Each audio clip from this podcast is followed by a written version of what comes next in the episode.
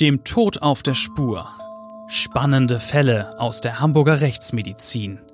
Der Crime Podcast vom Hamburger Abendblatt. Dieser Podcast wird Ihnen vom GBI Großhamburger Bestattungsinstitut präsentiert, dem Hamburger Original für den konkreten Trauerfall und für die Bestattungsvorsorge. Wenn die Welt auf einmal stillsteht, helfen wir vom GBI Ihnen individuell und zuverlässig. Mit der einzigartigen GBI-Bestattungsvorsorge regeln Sie zudem rechtzeitig alles für ein gutes Ende und erhalten von uns eine zeitlich unbegrenzte Preisgarantie.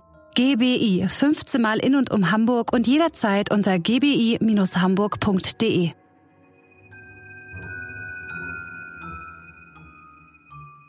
Hallo und herzlich willkommen, liebe Zuhörer, und ich freue mich, dass Sie wieder eingeschaltet haben zu unserem Abendblatt Crime Podcast, dem Tod auf der Spur.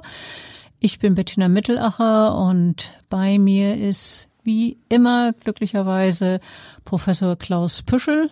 Sie kennen ihn alle aus der Zeitung, aus dem Radio, aus dem Fernsehen, Deutschlands wohl bekanntester Rechtsmediziner. Ich freue mich, dass du da bist. Hallo. Ja, äh, hallo aus meiner äh, Sicht von mir. Heute, ja, erzählen wir von einem Fall, der in der öffentlichen Wahrnehmung äh, keine besonders große Rolle gespielt hat, der aber äh, für mich so in ja sozialer, auch auch kriminalistischer Hinsicht und in Bezug auf die Opferkonstellation bleibenden Eindruck hinterlassen hat.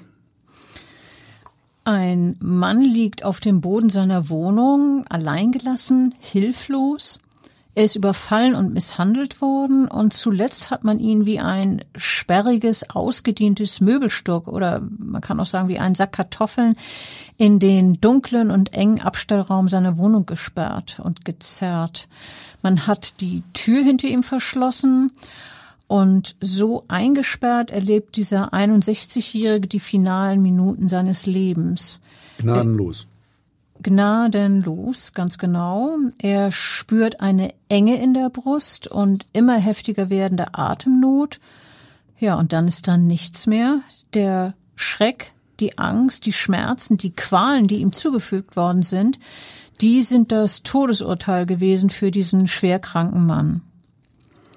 Ja, dieser tödliche Fall aus dem Jahre 1996 ist ein äh, dramatisches Beispiel dafür, wie äh, gefährlich Elektroschocker sein können.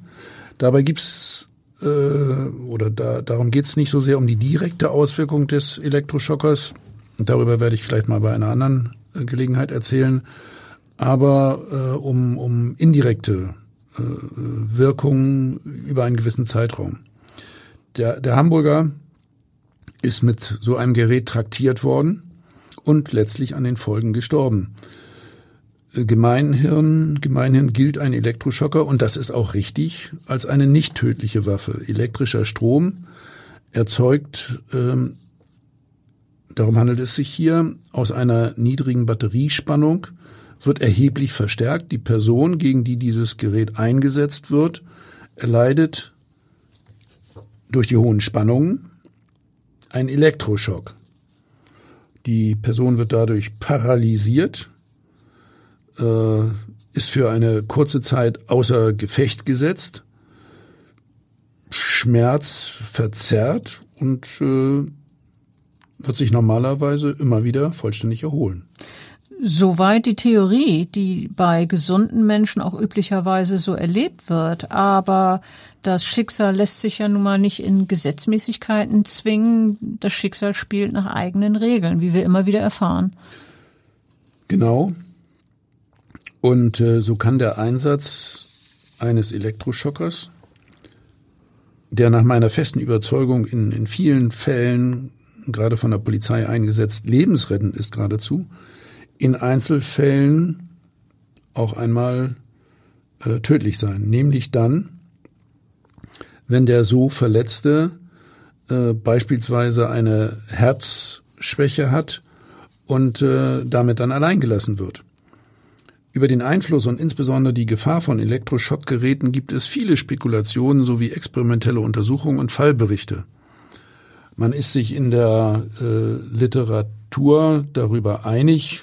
Die wissenschaftlichen Untersuchungen sind da, äh, wie ich finde, weitgehend klar, dass die Stromeinwirkung normalerweise sozusagen nur, nur Muskelzucken und Krämpfe sowie relativ starke äh, Schmerzen verbunden mit Angst und Schreck hervorrufen. Krämpfe und starke Schmerzen also. Und was ist dann normalerweise die Folge? Die Folge ist üblicherweise, dass die Person, der dieser Stromschlag zugefügt wird, sofort hinfällt. Bei den äh, Tasern, das sind Schussgeräte, die kleine Pfeile verschießen, wird die Stromwirkung automatisch nach fünf Sekunden abgestellt. Beim Elektroschocker ist ihre Dauer davon abhängig, wie lange der Auslöseknopf betätigt wird. Kreislaufgesunde Menschen erleiden durch den Strom, der über die Oberhaut und die darunterliegende Muskulatur abfließt, keinen, ausdrücklich wirklich gesagt, keinen dauerhaften Schaden. Man hat aber bei äh, Herzkranken in einzelnen Fällen als Auswirkung Herzrhythmusstörungen beobachtet, die in äh, Extremfällen, speziell in Verbindung äh, mit sonstiger Gewalt oder Angst und Schreck und Hilflosigkeit einen tödlichen Ausgang nehmen können. Bei unserem Fall, den wir auch in unserem Krimisachbuch Tote Lügen nicht beschrieben haben, äh, hat sich ein Mann, ein Opfer für einen Raub ausgespäht. Was der Täter wohl nicht weiß, das Opfer, das er sich dafür ausgeguckt hat, hat ein sehr schwaches Herz.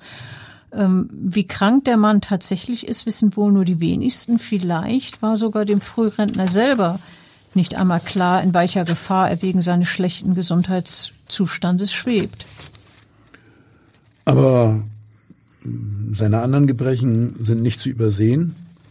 Der Mann ist stark übergewichtig und äh, er ist wegen einer extremen Verkalkung seiner Arterien unter anderem im Beckenbereich und in den Gliedmaßen äh, an beiden Beinen unterhalb äh, der Knie amputiert.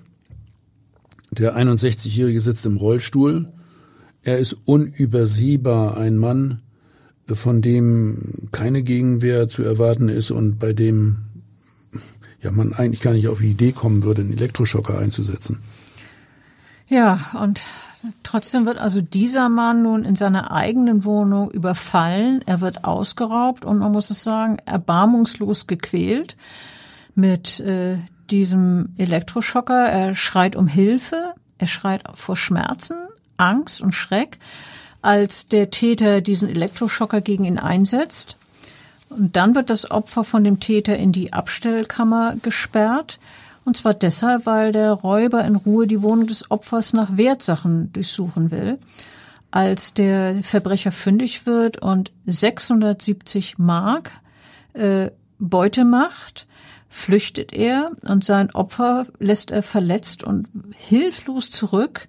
Und dieser gemarterte Mann, der stirbt Minuten später. Wie wir bei der Sektion festgestellt haben, war der 61-jährige äh, gesundheitlich sehr, sehr schwer vorgeschädigt. Er hatte eine hochgradige Verkalkung der Herzkranzschlagadern, zudem eine Engstellung der Aortenklappe, also der Herzklappe zur Körperhauptschlagader hin. Sein Herz war sehr stark vergrößert mit äh, 740 Gramm und lag damit weit oberhalb des kritischen Herzgewichtes normalerweise. Was sind denn, achso, ich wollte gerade fragen, was sind denn normal, ist denn ja, normal? Normal sind das 500 Gramm. 500 Gramm ist schon sehr schwer, aber oberhalb von 500 Gramm wird's immer kritisch. Diese Vorerkrankung hatte bei dem 61-Jährigen auch bereits zu mehreren vorangehenden Herzinfarkten geführt, äh, wie wir an den sehr ausgedehnten Vernarbungen in der Herzmuskulatur erkennen konnten. Äh, insgesamt kann man sagen, dieser Mann hatte ein, so drücke ich das immer aus, allzeit versagensbereites Herz. Klingt so, ist aber wirklich so gemeint. Klingt jedenfalls nicht gut. Äh, das waren jetzt also die Vorschädigungen des Herzens, die du da gerade aufgezählt hast. Aber wieso war denn der Mann Bein amputiert? Was hat dazu geführt? Ja, der litt eben an einer hochgradigen Schlagaderverkalkung. Er hatte ausgedehnte Gefäßverschlüsse im Bereich des Beckens und äh, an den Beinen. Und äh, deswegen mussten wegen der Durchblutungsstörungen beide Beine schon unterhalb des Knies amputiert werden. Schließlich äh, bestand bei ihm auch noch ein starkes äh, Übergewicht. Also der Amputierte wog 110 Kilogramm. Er äh, hatte mhm. auch eine chronische Bronchitis sowie eine Blählunge. Die äh, chronische Lungenerkrankung hing vor allen Dingen damit zusammen, dass der Mann ein starker Raucher war und dadurch kommt es ja auch zu dieser Schlagaderverkalkung. Und es ist eindeutig, dass sich der Einsatz des Elektroschockers bei ihm fatal und tödlich ausgewirkt hat? Allerdings, äh, das konnte man aus den geweblichen Veränderungen im Einsatzbereich der Waffe an der Brust des 61-Jährigen äh, der ja äh, diese extremen Vorschädigungen hatte und aus dem zeitlichen Zusammenhang ausreichend sich erschließen. Den Überfall auf diesen Frührentner, der in einem Mehrfamilienhaus gewohnt hatte, hatten Nachbarn des Opfers teilweise durch ihren Türspion beobachtet und zudem durch die dünnen Wände, äh, die in diesem Haus, Haus äh, äh, gezogen waren, hatten sie außerdem noch einiges gehört von diesem Tatgeschehen. Sie haben sofort die Polizei alarmiert, die dann äh, sehr schnell die Verfolgung des Verdächtigen aufgenommen hat und den äh, mutmaßlichen Täter in der Nähe des Tatorts stellen konnte. Der Verdächtige ist ein 27-Jähriger, der sich knapp sechs Monate später dann auch vor Gericht verantworten muss. Äh, die Anklage wirft ihm Raub mit Todesfolge vor und äh, er ist ein gelernter Kaufmann, der zuletzt sein Geld als Mitarbeiter in einer Hamburger Bar verdient hat. Und in dieser Zeit hat er auch mit dem Konsum von Kokain begonnen. Kokain ist teuer. Äh, das wissen auch die, die es nicht konsumieren. Das ist, ne, das ist bekannt. Und der Angeklagte gesteht im Prozess, den 61-Jährigen beraubt zu haben und auch mit dem Elektroschocker berührt. Ähm, naja, obwohl, ähm, ob er wirklich ihm ganz echt damit zu nahe gekommen ist, ihn wirklich berührt hat, äh, weiß er nach einer Aussage nicht. Und wenn, dann sei dieses auf jeden Fall unbeabsichtigt passiert.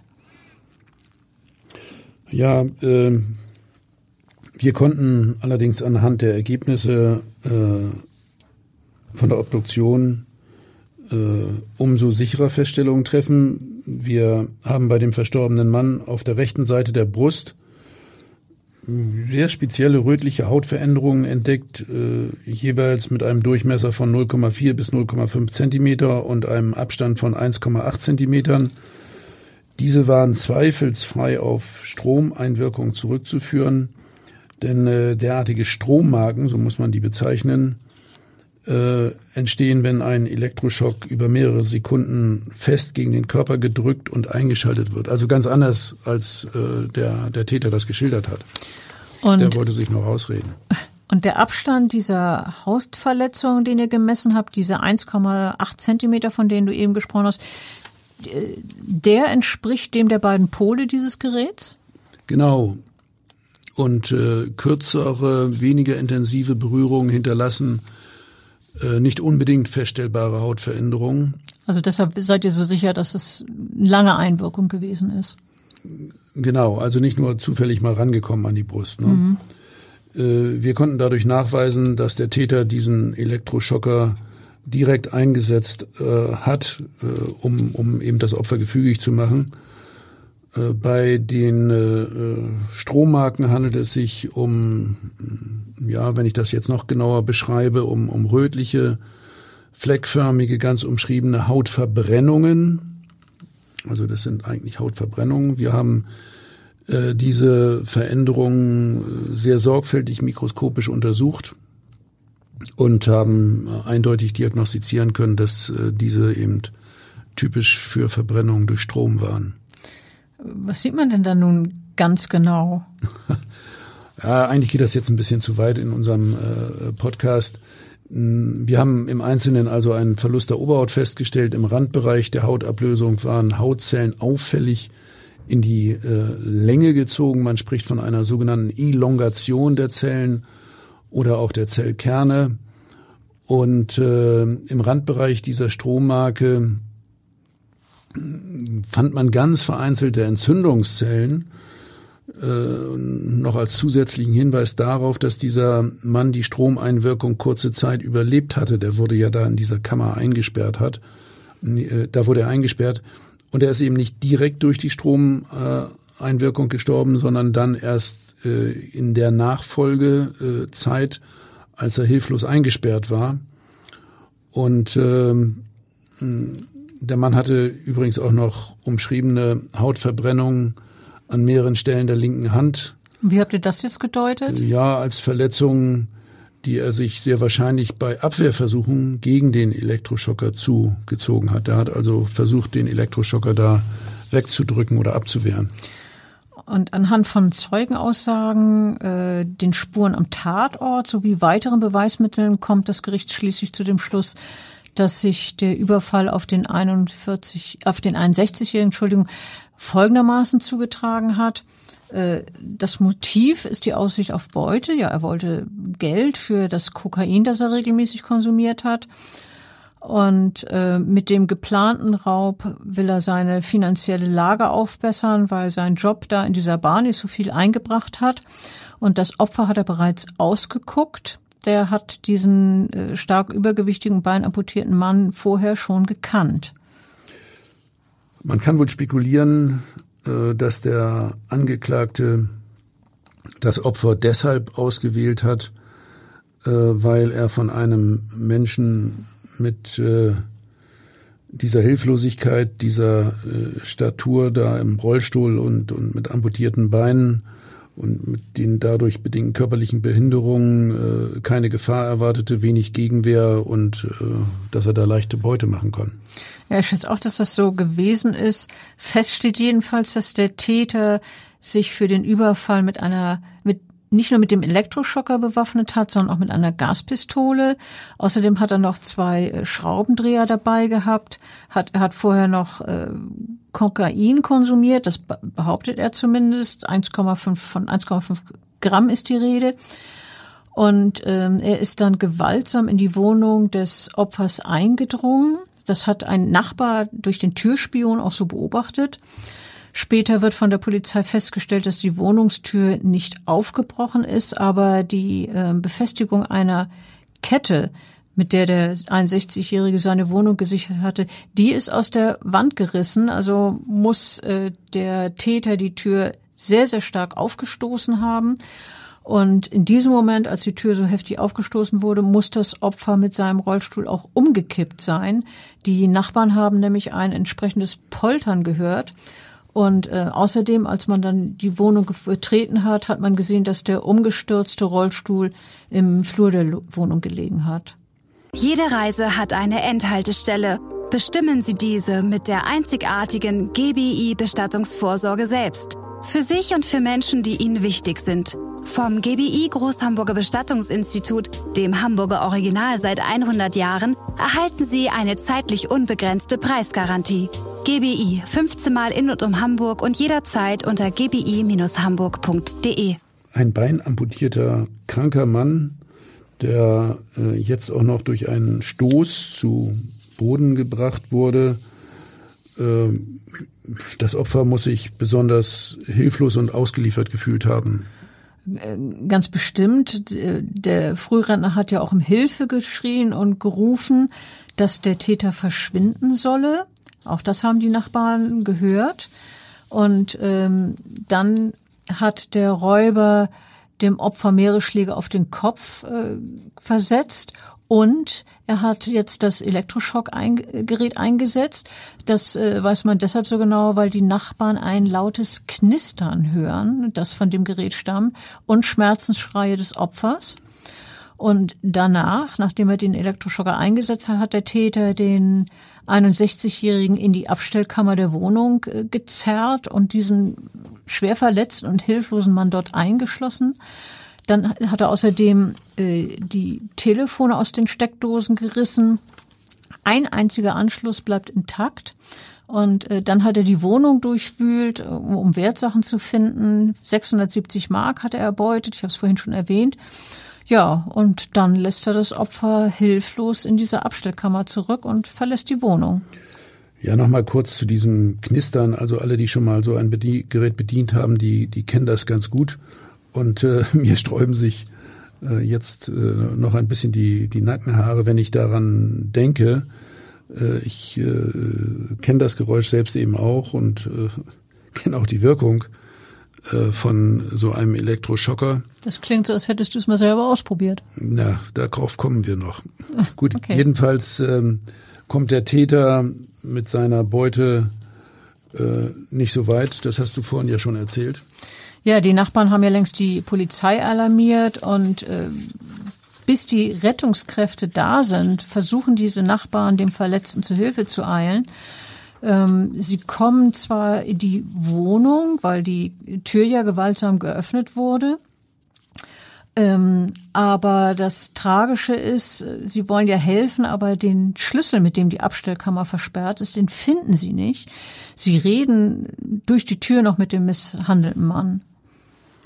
Ja, finde ich eine ganz schlimme Situation. Man muss sich das mal vorstellen. Die, die Nachbarn wollen erste Hilfe leisten, kommen aber an den Verletzten nicht ran. Äh, sie hätten sonst beispielsweise äh, Herzdruckmassage äh, einsetzen können in dem Augenblick, wo der dann kollabiert. Ja, so aber, weil sie ja, weil die Tür versperrt ist, diese Abstellkammer, können sie ihm allenfalls Mut zu sprechen, versuchen das jedenfalls. Und ähm, als der Schlüssel einige Minuten später dann doch gefunden wird und das Opfer befreit werden soll, ist der Mann bereits tot. Also wirklich eine sehr tragische Geschichte. Allerdings bei der Sektion, die wir an dem 61-Jährigen vorgenommen haben, haben wir dann äh, auch zusätzlich noch die Kopfverletzungen festgestellt, die eindeutig durch stumpfe äußere Gewalteinwirkung entstanden sind. Stumpfe Gewalteinwirkung, also Schläge, meinst du das? Ja, genau. Unter anderem fanden wir eine Schürfwunde an der Stirn und Hautunterblutung ebenfalls an der Stirn sowie am Unterkiefer. Äh, der ist also da ins Gesicht geschlagen worden. Es gab auch noch weitere Verletzungen, äh, beispielsweise am Rücken, am rechten Ellenbogen, am rechten Beinstumpf und am Oberschenkel.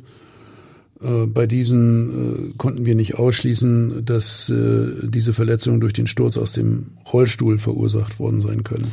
Was war denn nun die genaue Todesursache? Vorhin hast du von einem Herzversagen gesprochen. Ja, wir haben ein akutes Herzversagen aufgrund äh, der äh, vorbestehenden sehr schweren Herzmuskelvernarbung sowie bei sehr schwerer Kranzschlagaderverkalkung diagnostiziert. Äh, dieses Herzversagen wurde durch das Zusammenwirken der Misshandlungen, insbesondere durch den Einsatz des Elektroschockgerätes verursacht. Die Auswirkungen dieser Übergriffe insgesamt äh, wurden dann noch verstärkt durch die zusätzliche Belastung, das Ausgeliefertsein, die, die Angst, Schreck, Aufregung und äh, dann an körperlichen Reaktionen, ja, Muskelzittern und, und äh, Blutdrucksteigerung vor Aufregung. Also man kann sagen, wenn der nicht in die Kammer eingesperrt worden wäre, dann hätte er das wohl überlebt. Ja, darüber kann man zumindest spekulieren. Mhm. Die, die Stromeinwirkung hat in diesem Fall letztlich nur äh, den, den Nagel zum Sarg dargestellt sozusagen.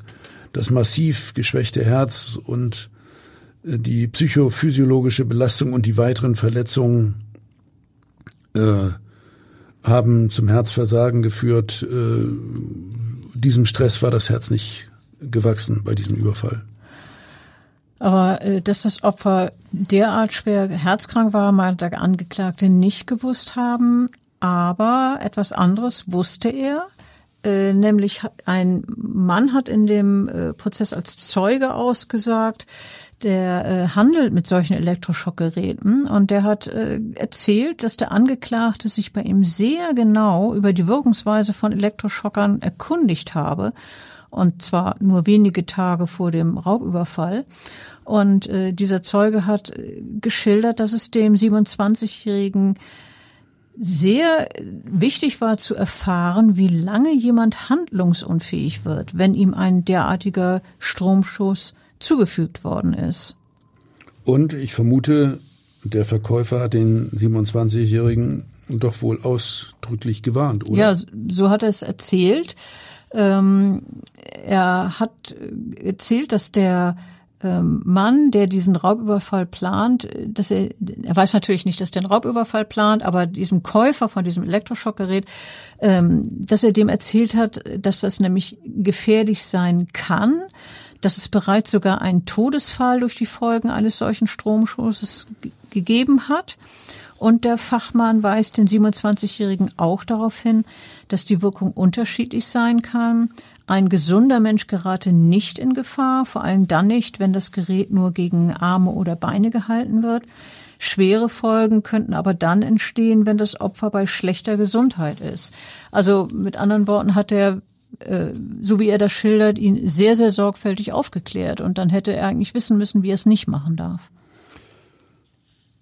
Ja, durch den äh, Stromschlag entsteht ein extremer, quälender, heller, stechender, akuter Schmerz, äh, wie ich im Prozess auch als äh, Sachverständiger damals ausgeführt habe. Aufgrund der Beeinflussung von Muskeln und Nerven im Stromweg, also im Strompfad durch den Körper, entstehen auch zeitweise Lähmungen, äh, je nach äh, Dauer der Einwirkung des Gerätes.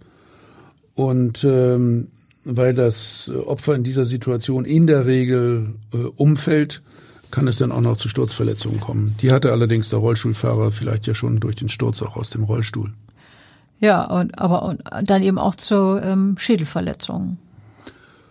Genau so ist das, weil der Betroffene äh, sich nämlich wegen der äh, kurzzeitigen Lähmung nicht oder jedenfalls nicht gut abstützen kann.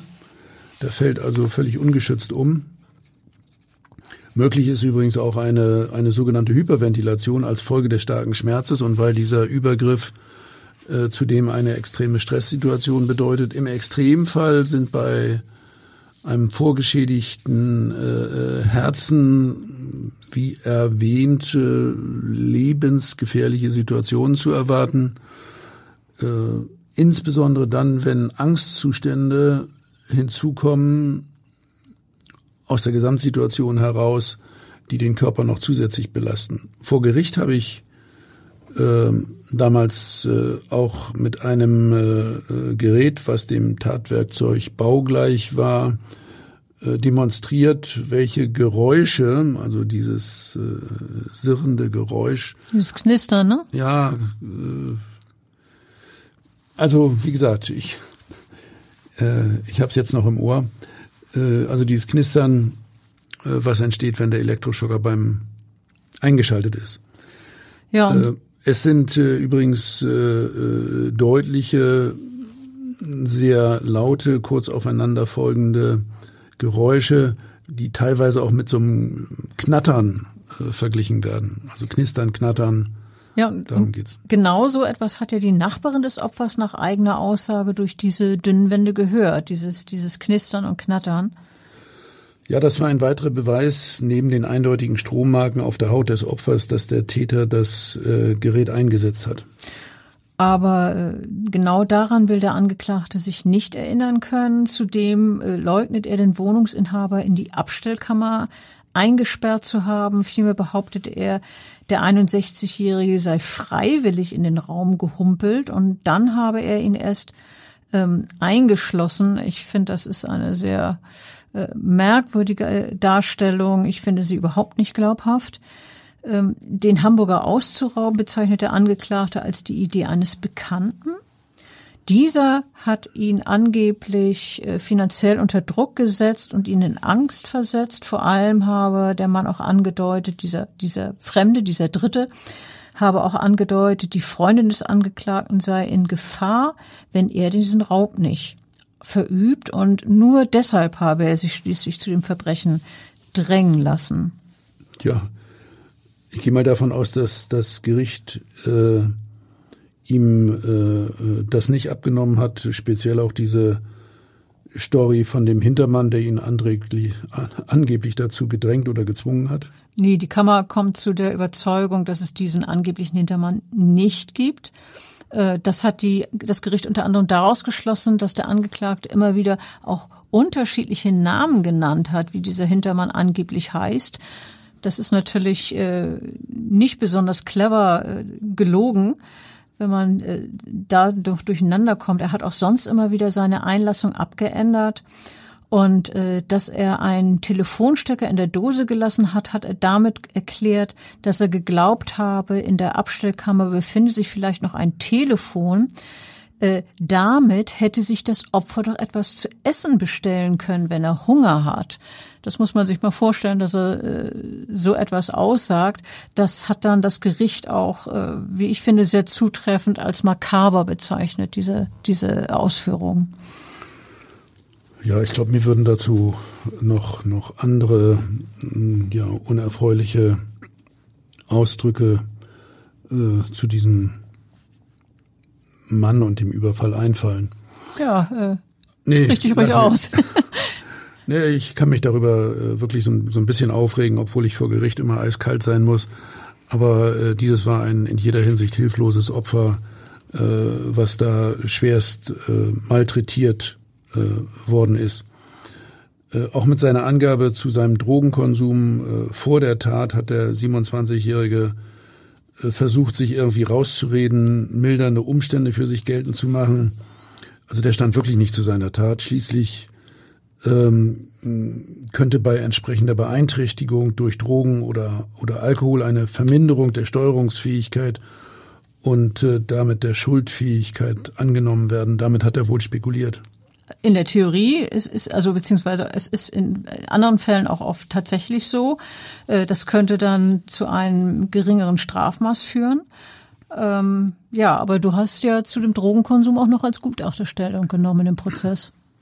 Ja, ich war für das Gericht damals nicht nur der, der Gutachter für die Sektionsbefunde und die Strommarken und auch die, die Stromeinwirkung, sondern äh, ich habe auch die äh, ja, Toxikologie des, des Kokains äh, dargelegt und die Auswirkungen, äh, die, die zu objektivieren waren äh, bei diesem Täter. Und ich habe keinerlei Anhaltspunkte für eine relevante Verminderung seiner Schuldfähigkeit äh, gesehen.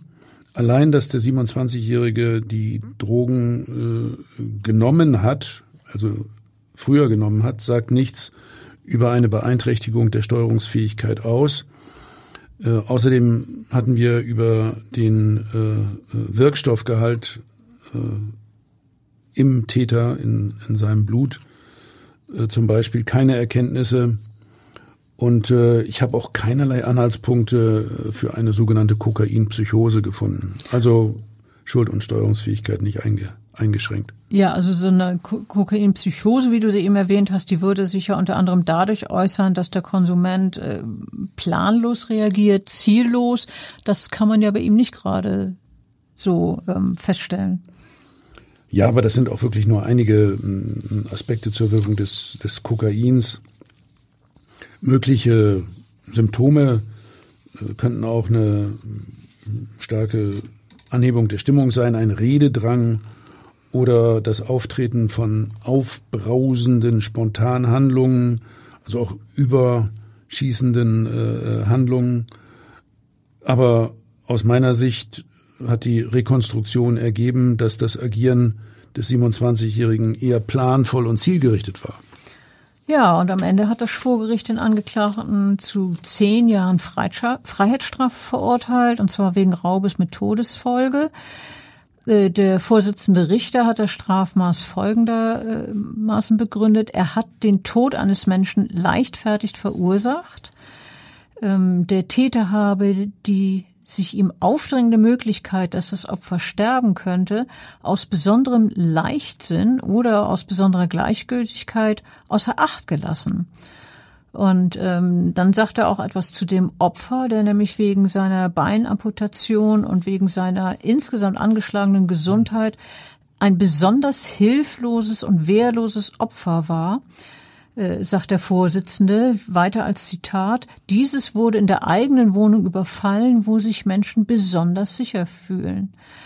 Damit habe der Täter eine besondere Gleichgültigkeit und eine rohe, erbarmungslose Gesinnung gegenüber schwächeren Personen gezeigt. Ich finde, das ist äh, deutlich ausgedrückt und ich kann dem damals Vorsitzenden wirklich nur zustimmen. Ja, ich finde auch, dass er äh, die, die entscheidenden Dinge hier äh, im Sachverhalt äh, gut nachvollziehbar, äh, sachgerecht zusammengefasst hat, äh, hat das Gericht in der Urteilsbegründung auch äh, etwas äh, zur, zur Herzerkrankung und zur äh, Todesursache im Einzelnen ausgeführt?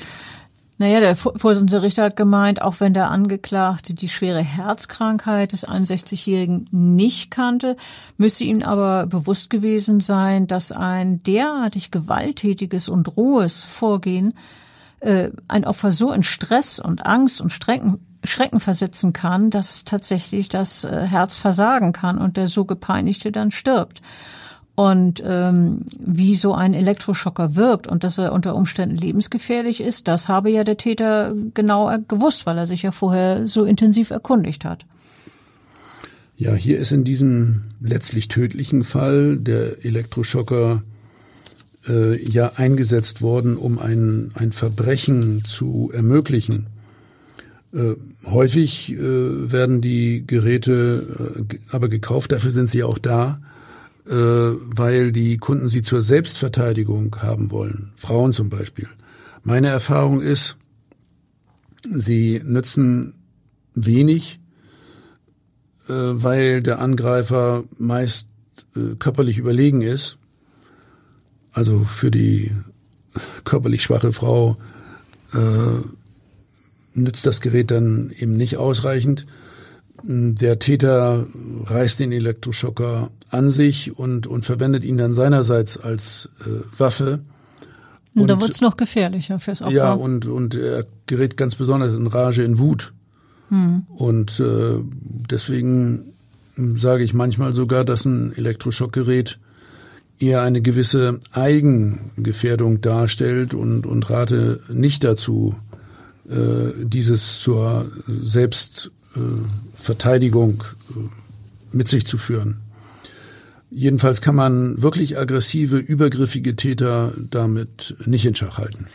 Was sind denn die Erkenntnisse aus der Rechtsmedizin, wie solche Geräte überwiegend eingesetzt werden? Naja, nach unseren Erfahrungen werden Elektroschockgeräte vor allem eingesetzt, um Opfer gefügig zu machen.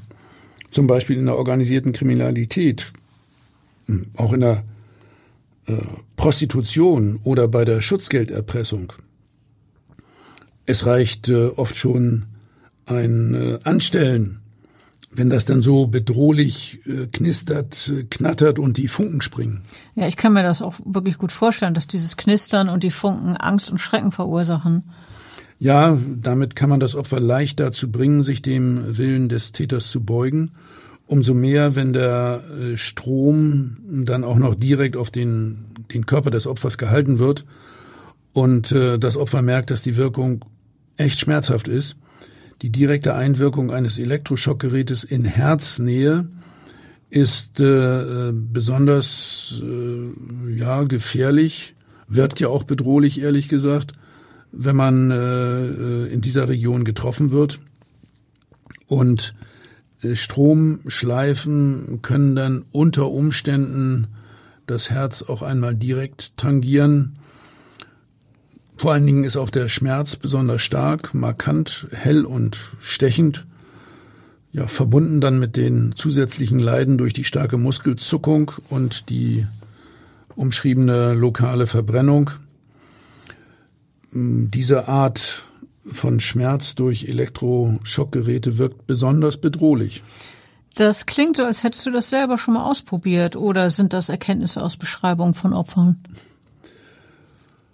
Nee, ich will das hier nicht im Einzelnen schilder, äh, schildern, äh, aber das gehört zu den Sachen, äh, von denen ich persönlich die Überzeugung habe, dass das auch ein Gerichtsmediziner äh, mal am eigenen Körper äh, gespürt haben Saft darf, natürlich nicht muss, äh, um das dann richtig beurteilen zu können. Also äh, ich habe äh, tatsächlich äh, zusammen mit erfahrenen Polizeibeamten aus dem mobilen Einsatzkommando äh, äh, das äh, mit dem Gerät persönlich erfahren. Ich habe mich damit also abschießen lassen die äh, Polizeibeamten haben mich dann allerdings ähm, aufgefangen. Ich bin nicht umgekippt.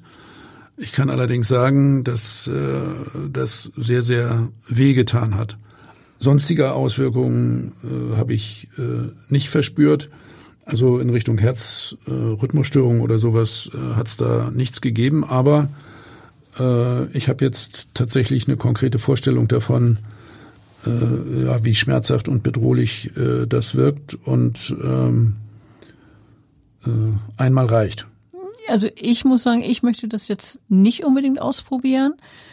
Ähm, aber vielleicht sollten wir noch mal einen Blick auf die Tat insgesamt werfen, das vielleicht noch mal ein bisschen äh, bewerten. Ein Mensch ist gestorben, weil jemand anders etwas Geld erbeuten wurde. Wir reden von 670 Mark. Äh, aber auch wenn wir zugunsten des Täters annehmen wollen, dass er den Tod des Opfers nicht wollte, Jedenfalls hat er nicht davor zurückgeschreckt, Schmerzen und Ängste zuzufügen. Naja, ich finde, so, so kann man sich nicht rausreden, äh, sagen, man hat das äh, nicht gewollt, wenn man in der Art und Weise Gewalt eingesetzt hat. Das hat der Richter ja auch sehr, sehr treffend charakterisiert. Gar keine Frage. Jede Form der aggressiven Gewalt gegen andere Menschen ist unbedingt äh, äh abzulehnen. Äh, speziell in diesem Fall stellt man sich natürlich viele, wirklich viele Fragen im Hinblick auf die Moral und die, die Motivation des Täters. Das Opfer war sehr schwer körperlich behindert, ganz offensichtlich wenig wehrhaft, leicht unter Kontrolle zu bringen. Ja, er gehörte zu den wirklich Schwachen der Gesellschaft. Ja, vor Gericht bin ich der äh, der Sachverständige, äh, der, der kalt sein muss bis ans, ans Herz, das ist klar. Aber ich sehe mich als Rechtsmediziner andererseits und, und, und außerhalb des äh, konkreten Verfahrens immer auch als ein Anwalt der Schwachen der Gesellschaft. Gewalt, Schmerzen, Quälerei, Angst und Schrecken gegen einen körperlich stark Behinderten, um sich äh, mit der ja, von ihm ja natürlich selbst verschuldeten eigenen Geldnot bei Spielschulden, Drogenkonsum, äh, ja, um sich dessen zu entledigen, äh, das geht gar nicht. Äh, das kann äh, das Tatgeschehen überhaupt nicht rechtfertigen. Gewalt gegen alte, kranke, schwache, Behinderte ist völlig unakzeptabel. Man fragt sich natürlich, was, was hier mit der inneren Hemmschwelle geschehen ist, beziehungsweise ob diese überhaupt nicht entwickelt ist, wo ist der Respekt, die Achtung, das Mitgefühl für Schwache und Bedürftige? Man kann dabei natürlich auch an ähnlich gelagerte Fälle denken, wenn jemand zum Beispiel einen Handtaschenraub verüben will, sich dabei eine alte Frau als Opfer aussucht, die bei der Tat vielleicht umgerissen wird, äh, sich dabei eine Schenkelhalsfraktur zusieht, zuzieht, nochmal zuzieht und äh, daran stirbt. Das wäre ein vergleichbarer Fall, oder? Ja, ja, oder zum Beispiel auch der Überfall auf alte und oder kranke Personen in ihrer eigenen Wohnung. Äh, davon hört man ja immer äh, wieder, dass tatsächlich äh, hilflose alte Menschen in ihrem eigenen Wohnbereich äh, dann äh, überfallen werden, beklaut werden, äh, verletzt werden äh, wenn man unter Gewaltandrohung, Alter, Gewaltandrohung, Gewaltandrohung sowie auch äh, äh, ja mit äh, zum Teil Werkzeugen Waffengewalt versucht Wertsachen aufzufinden und mitgehen zu lassen. Äh, auch zu dem Preis, dass die Opfer schwere Schaden nehmen bis hin zum Tod und äh, die Opfer verlieren darüber hinaus das Vertrauen in andere, sind misstrauisch, kapseln sich völlig ab. Das sind ja auch äh, sehr schlimme Spätfolgen. Ja, ein trauriger Fall. Ich finde auch ein, ein lehrreicher Fall. Äh, ich für mich kann jedenfalls daraus schließen, du hast vorhin vor Elektroschockern als Gerät zur Selbstverteidigung gewarnt, ausdrücklich. Ähm, ich ziehe daraus die Lehre, dass ich mir sowas nicht anschaffen werde, äh, um nicht womöglich damit verletzt zu werden, selber damit verletzt zu werden äh, vielleicht muss ich dann doch irgendwie Taekwondo lernen oder keine Ahnung, mir irgendwas anderes einfallen lassen. Ja, und ich äh, will nochmal darauf hinweisen, dass es im Zusammenhang mit äh, Tötungsdelikten eben ganz äh, unterschiedliche Deliktsformen auch gibt, nicht nur Mord und Totschlag, sondern auch so etwas wie Raub mit Todesfolge. Hm. In diesem Fall ist es, hatten wir ein Paradebeispiel dafür. Ja, vielen Dank für das Gespräch. Ich fand es äh, sehr spannend. Ich hoffe, unsere Zuhörer auch. Und ich hoffe natürlich auch, dass Sie beim nächsten Mal wieder einschalten, wenn es heißt, dem Tod auf der Spur. Danke und tschüss. Tschüss. Weitere Podcasts vom Hamburger Abendblatt finden Sie auf abendblatt.de slash podcast.